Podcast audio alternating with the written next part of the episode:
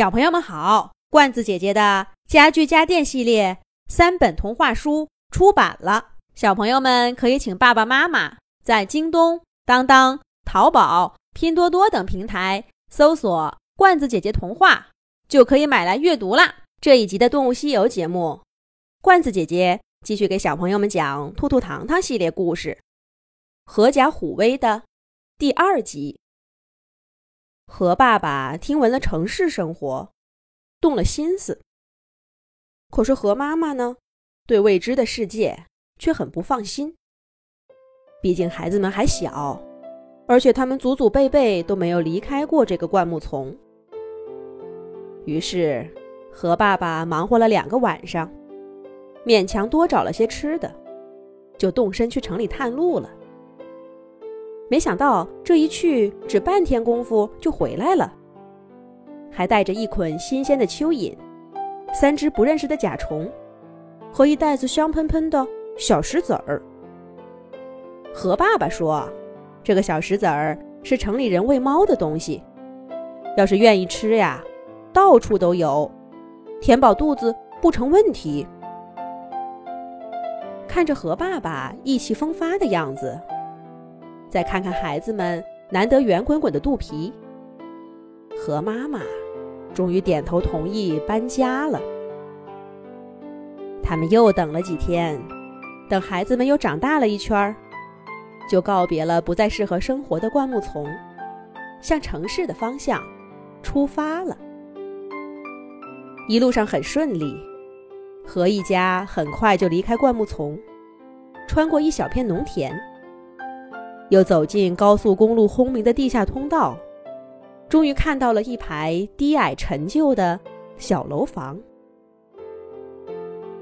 这就是我们以后的家了。瞧，这有个垃圾桶，现在是空的，不过别着急，到了晚上就装得满登登的。看那个小池塘，孩子们，以后啊，爸爸不用出远门找吃的。就带你们在那儿玩儿。嘿，跟爸爸过来。对，爬上这个台阶，从这儿看，那边儿以前是咱们的家。来，再往下看，有个人出门了。咱们别出声，悄悄的看看他要去哪儿。哎，往这儿看，往这儿看。看爸爸给你们带什么来了？城市生活的第一天，是从一块小小的奶酪开始的。那是当天垃圾桶里能找到的最漂亮的东西。虽然它的味道怪怪的，虽然摸过它的手黏糊糊的，虽然家里最小的弟弟还因为它闹了一下肚子。但它就像这座城市一样，一切都是陌生的，有一切都让人充满了向往。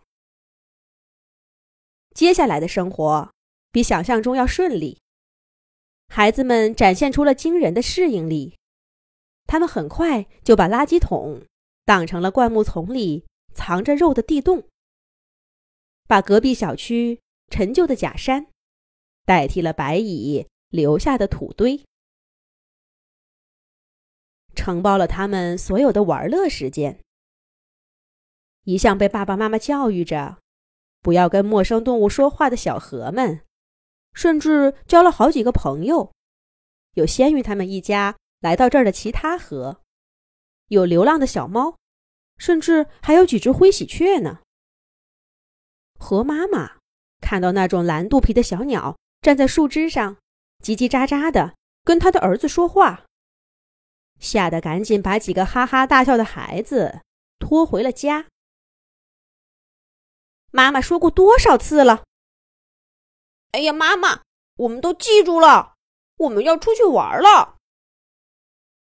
小河们言不由衷的答应着，身体却很诚实的从妈妈胳膊底下溜走了。